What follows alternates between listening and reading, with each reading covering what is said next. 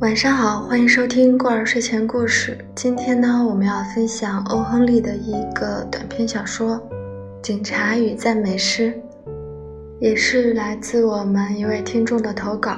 那么，接下来就开始今天的分享了，希望大家喜欢。苏比躺在麦迪生广场他那条长凳上，辗转反侧。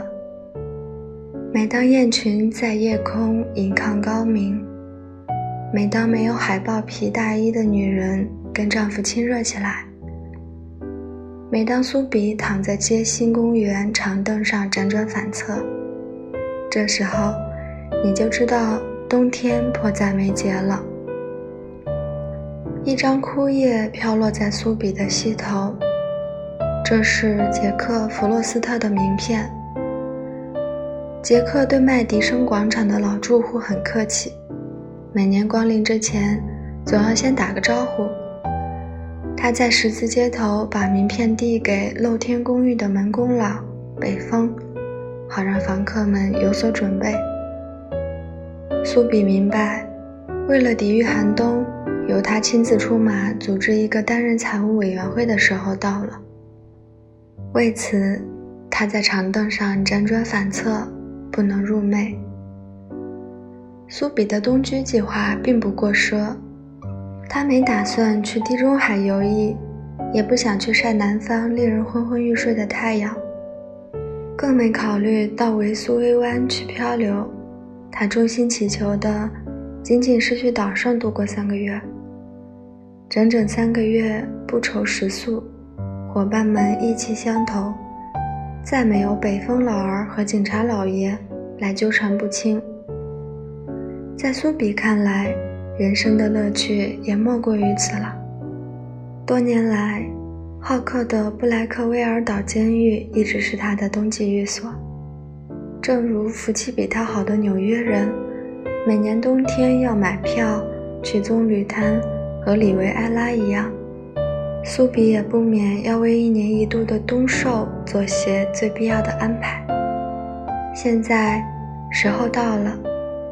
他躺在古老的广场喷泉和近的长凳上，把三份星期天的厚报纸塞在上衣里，盖在脚踝和膝头上，都没有能挡住寒气。这就使苏比的脑海里迅速而鲜明地浮现出岛子的影子。他瞧不起慈善事业名下对地方上穷人所做的布施。在苏比眼里，法律比救济仁慈得多。他可去的地方多的是，有市政府办的，有救济机关办的，在那些地方他都能混吃混住。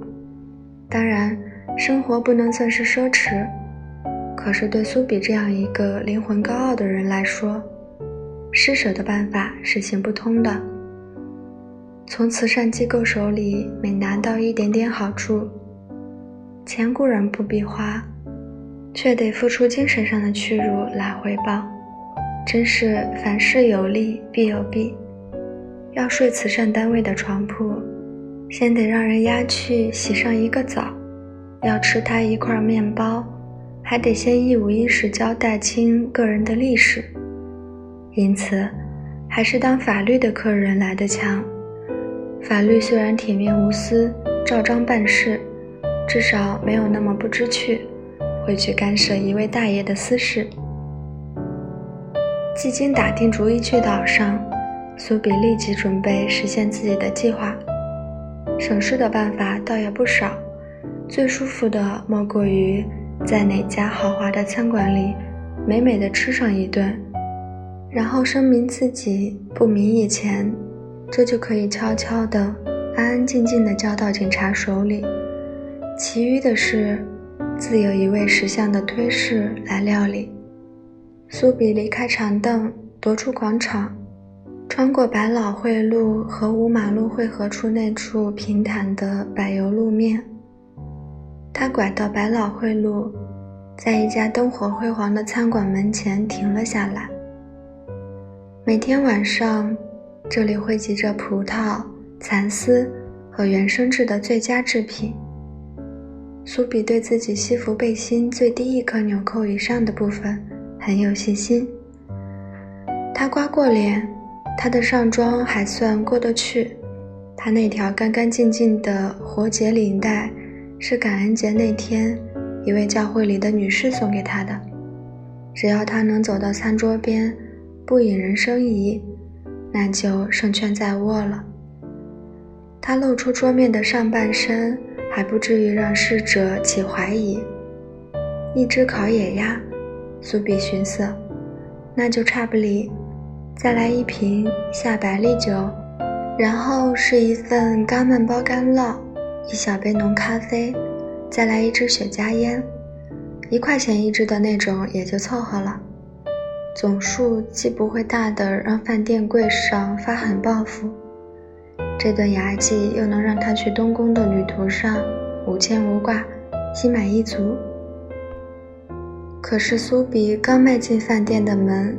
侍者领班的眼光就落到他的旧裤子和旧皮鞋上，粗壮利落的手把他推了个转身，悄悄而迅速地把他打发到人行道上。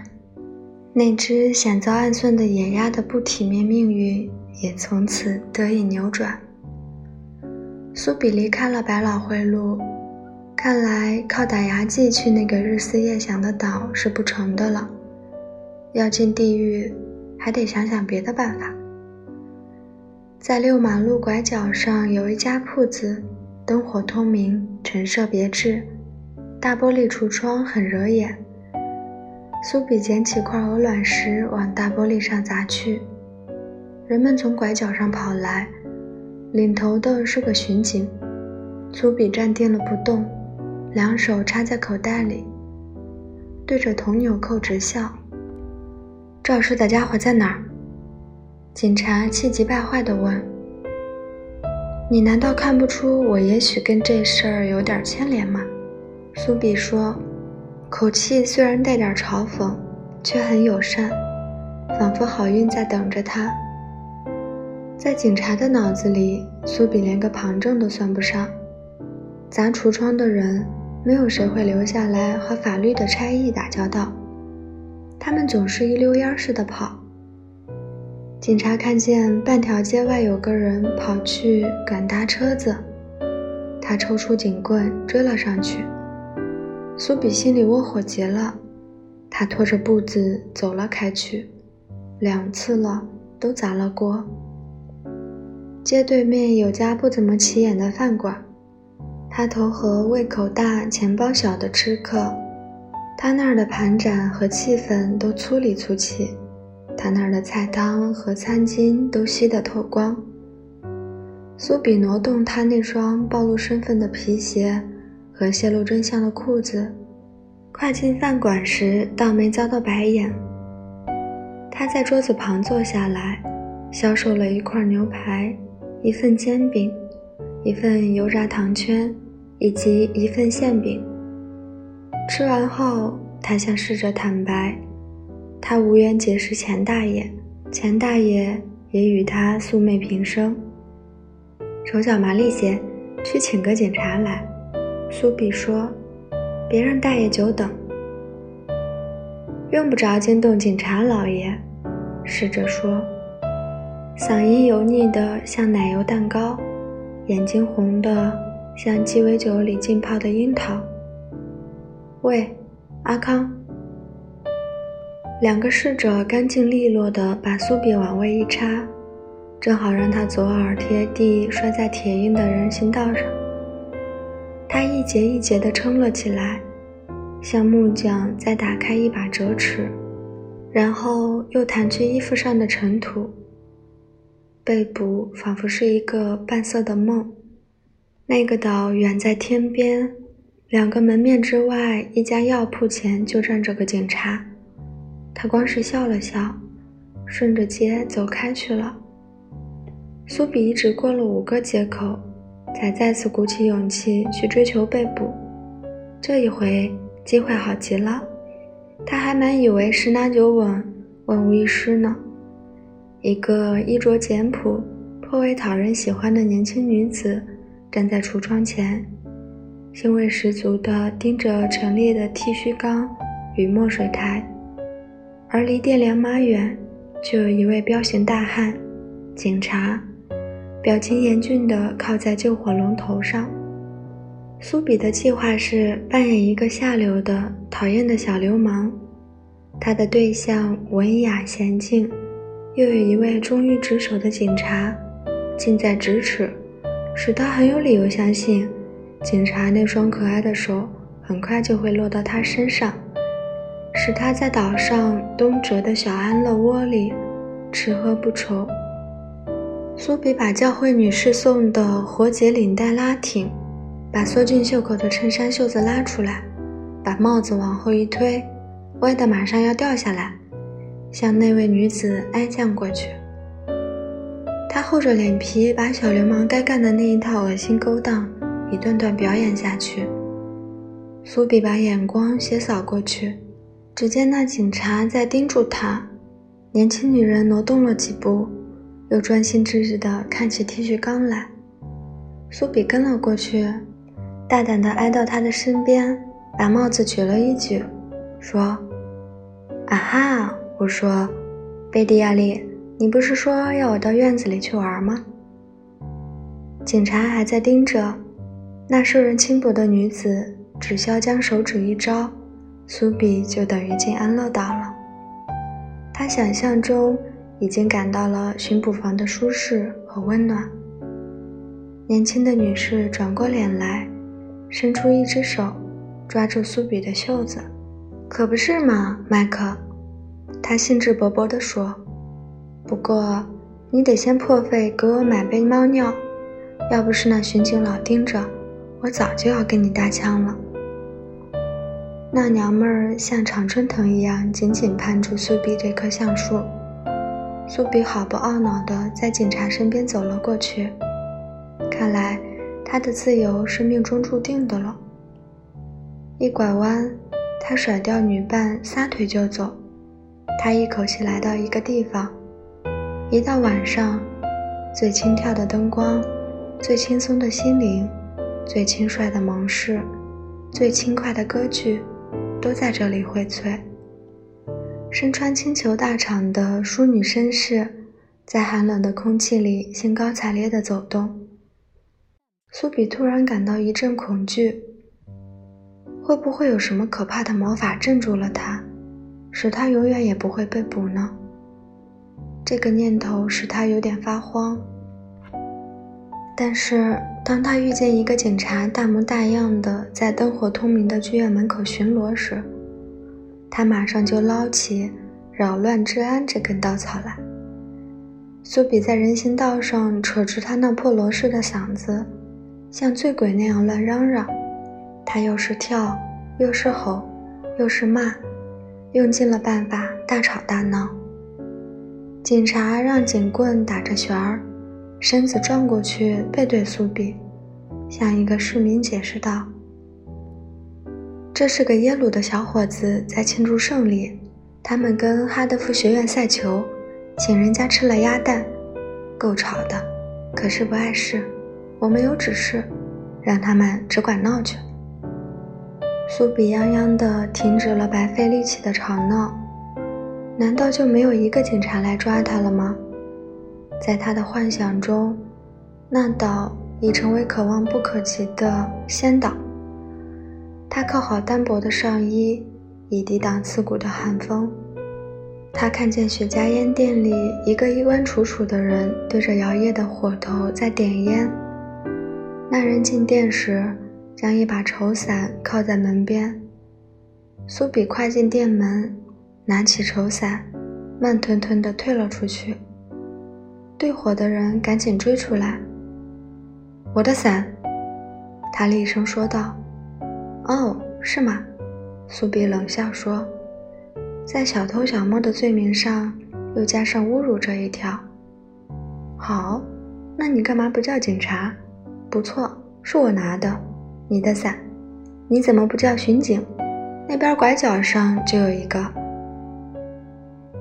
伞主人放慢了脚步，苏比也放慢脚步。他有一种预感，他又一次被晕了。那警察好奇地瞅着这两个人。当然，伞主人说：“嗯，是啊，你知道有时候会发生误会。我要是这伞是你的，我希望你别见怪。我是今天早上在一家饭店里捡的。要是你认出来这是你的，那么我希望你别……当然是我的。”苏比恶狠狠地说。伞的前任主人退了下去，好警察急匆匆地跑去搀一位穿晚礼服的金发高个儿女士过马路，免得她被在两条街以外往这边驶来的电车撞着。苏比往东走，穿过一条因为翻修而高低不平的马路，他愤愤地把伞扔进一个坑，他嘟嘟哝哝咒骂起那些头戴钢盔。手拿警棍的家伙来，因为他想落入法网，而他们偏偏认为他是个永远不会犯错误的国王。最后，苏比来到了通往东区的一条马路上，这儿灯光暗了下来，嘈杂声传来也是隐隐约约的。他顺着街往麦迪生广场走去，因为即使他的家。即使是公园的一条长凳，他仍然有夜深之归的本能。可是，在一个异常幽静的地段，苏比停住了脚步。这时，有一座古老的教堂，建筑古雅，不很规整，是那种有山墙的房子。柔和的灯光透过淡紫色花玻璃窗子映射出来。风琴师为了练熟星期天的赞美诗，在键盘上按过来按过去，动人的乐音飘进苏比的耳朵，吸引了他，把他焦灼在旋螺形的铁栏杆上。明月悬在中天，光辉静穆，车辆与行人都很稀少。檐下的洞雀睡梦中啁啾了几声，这境界。一时之间，使人想起乡村教堂边上的墓地。风琴师奏出的赞美诗，使铁栏杆前的苏比入定了。因为当他在生活中有母爱、玫瑰、雄心、朋友，以及洁白无瑕的思想与衣领时，赞美诗对他来说是很熟悉的。苏比这时敏感的心情和老教堂的潜移默化。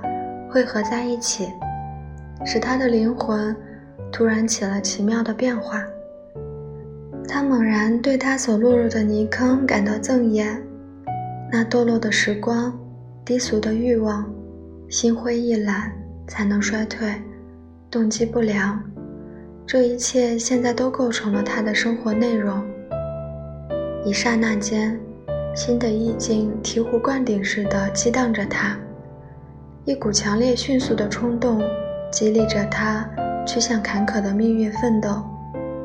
他要把自己拉出泥坑，他要重新做一个好样的人。他要征服那已经控制了他的罪恶。时间还不晚，他还算年轻。他要重新振作当年的雄心壮志，坚定不移地把它实现。管风琴庄严而甜美的音调。使他内心起了一场革命。明天，他要到熙熙攘攘的商业街去找事做。有个皮货进口商曾经让他去赶车，他明天就去找那商人，把这差事接下来。他要做个显赫一时的人。他要……苏比觉得有一只手按在他胳膊上，他霍地扭过头，只见是警察的一张胖脸。你在这干什么？那警察问。没干什么，苏比回答。那你跟我来，警察说。